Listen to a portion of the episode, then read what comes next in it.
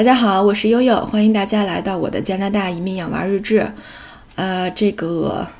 作为一个有十五年驾龄啊，能左右开工的，在多国有这个驾驶经验的女司机，呃，悠悠想开两个帖子啊，专门介绍在加拿大这个考驾照和开车以及这个自驾的一些攻略。啊，当然呢，还想搞一个番外，就介绍一下在英国开车的各种趣闻。呃，今天呢，先给大家介绍一下，如果作为这个在加拿大长期生活，那么考驾照和驾驶的一些注意事项。呃，是这样，就是因为确实是因为地大物博吧，然后呃，这个生活区和商业区也相对之间比较隔离。呃，这个为了不限制你的这个活动范围呢，有一个这个机动车代步还是非常必要的啊。所以当时我们刚来的时候，基本上所有新移民家庭到了加拿大以后的第一件事儿。都是考驾照啊，因为考驾照它涉及到你首先要考这个笔试，就是拿到 G one 的这个驾照啊，然后呢还要涉及到上路考 G two，将来还涉及到要上高速公路考 G，对吧？所以呢，这个这个这个呃，这是第一步啊。当然，在考驾照的过程当中，大家可以去买车，但是买了车之后，因为你没有驾照是提不出来的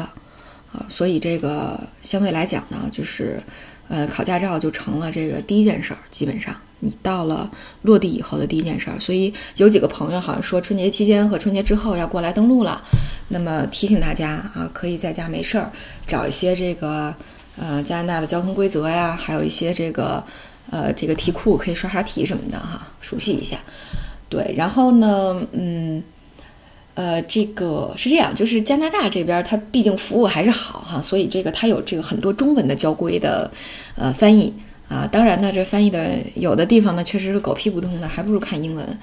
啊，但是考虑到就大家有的确实需求不一样哈，大家可以去找这个中文版本啊，这样看起来就很方便了啊。这个题库呢也可以到你考试的时候也可以选择中文考试，所以这也是非常方便的啊。不像当初我们在英国的时候根本没有这个条件，所以呢，我基本上就把英英国的这个交规整个背了一遍，又把题库整个背了一遍。啊，所以我觉得就是现在我有好多说起来，呃，因为在加拿大这边看中文好像就没有那么深的印象，就不如在英国的时候印象深刻。所以如果如果大家说，哎，我就想让他印象深刻一点，我觉得看英英语的也挺好的啊，这是一个建议。然后，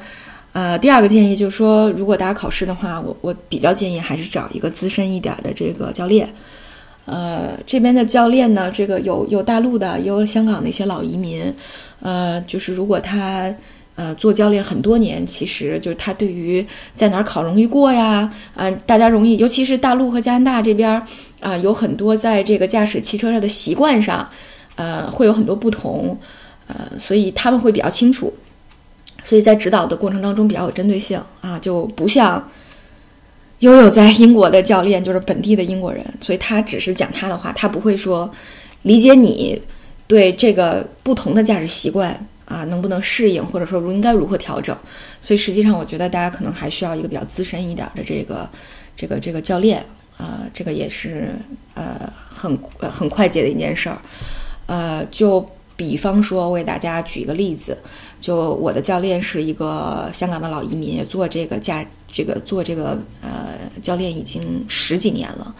然后他就讲说，哎，国内来的这个同志们特特别爱犯的几个错误哈，一个是到了路口，无论是就是反正只要如果是绿灯的时候，还依然踩踩刹车，这是一个问题，因为在这边的绿灯你有路权，你如果踩了刹车之后呢，呃是要影响后方的这个正常行车的啊，这就是一个扣分点，所以这个是最容易犯的。还有一个呢，就是这边有限速的规定，比如说限速六十的路段上，那么要求你的车速要保持在五十五到六十五之间这样的一个。但是呢，因为咱们在国内这个路况也不好，还有因为尤其像北京、上海这种这个堵车非常严重的地方，咱们经常是一脚油门给下去，一脚刹车给下去。像这种情况呢，就这个这个就就不是很。呃，不，不是很，不是很妥哈。通常这种情况是要扣分，甚至要不过的。所以他会教给你说，啊，你要如何调整你的坐姿，啊，然后你的脚呢是要随时保持在刹车位是一个正踩位，然后呢油门位是一个偏踩位的这样的一个方式。所以呢，当你这个卡住了油门位的时候，基本上你的车速是能保持在匀速的。比如说，我想在六十，它就能一直保持在六十。所以呢，就是它会在你的这个姿势和驾驶习惯上来帮你调整，适应当地的这个这个路况和交规。呃，对，这是第二个。然后还有第三个，就是说大家，呃，在买车的时候，包括在驾驶的时候，是要给这个车和这个驾驶员同时买保险的。就比如说我们家，啊，我长期没有考驾照的原因，就是因为。那我先生开这个车有个价，有一个这个保险，对，要买一份保险。我再开这个车还要再买一份保险，所以这就比较扯了。嗯，我就想说啊，那我就省一副省一份钱吧，那我就晚点再考驾照吧。啊，于是就造成了我先生二零一九年四月份突然回国，然后我就这个呃完全抓瞎的这种情况。呃，所以呢，大家呃夫妻双方啊，不要在乎这一两份钱，还是要尽早的把这个驾照都考下来。啊，以防这种突发事件的这个出现，然后剩下一方就只能干瞪眼。嗯，对。然后还有一个呢，就是他有一些保险公司办的一些课程，就安全驾驶的课程。你如果上了这些课程，拿到了这个结业证呢，到时候在买这个保险的时候也会有一定的优惠。大家如果有时间的话，也可以去考虑上一些这方面的课，啊，了解一些安全驾驶的常识，这也都是挺好的。呃，对。然后这个在，呃。具体驾驶的过程当中，其实我觉得还是比较容易的，呃，就是因为关于这个路权的规定，所以这个事儿就像说大家都说好了一样哈。这个我到路口谁该行谁该等，大家都说好了，所以相对来讲这个效率还是比较高的。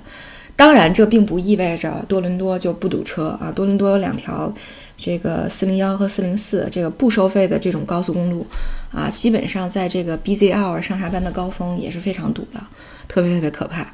啊，当然还有一条就是加拿大特别有名的收费的高速公路叫四零七，四零七呢就是，呃，这是安大略省唯一的一条收费的高速公路，所以呢，它的车相对就比较少。呃，那开的就会比较快，所以为了图痛快，也可以花点钱，啊，当然你这一进去啊，不管你的这个，你你就即使是在最近的一个出口出去的话，基本上也是，呃，小二十刀就出去了啊，所以实际上这个费用还是，呃，不菲的啊，大家考虑好要不要上这个四零七，呃，对，大概在加拿大东边，呃，这个如果为了生活的话，呃，驾驶就是。呃，这样的一个情况，呃，那么到了，还有一点提醒大家，就是到了市区的话，可能确实不同停车场它的这个收费的标准是不一样的。大家可以提前，比如说我要去当趟了，那我可以提前搜一下，呃，每个停车场不同的点评，还有它的这个收费的这个这个 rates 这个价格啊，比较一下。呃，其实你会发现，有的时候两个停车场挨得很近，但实际上费用还是相差挺多的哈。呃，对，行，那今天就跟大家呃介绍到这个，呃，以生活为目的的驾驶啊，大概是差不多这些情况啊。新移民的同志们一定要啊，赶紧准备好，赶紧去考驾照，大概就是这样啊。呃，非常感谢，呃，也希望大家能够关注我们这个自驾篇的这块的驾驶的分享。呃，今天就到这里，大家晚安。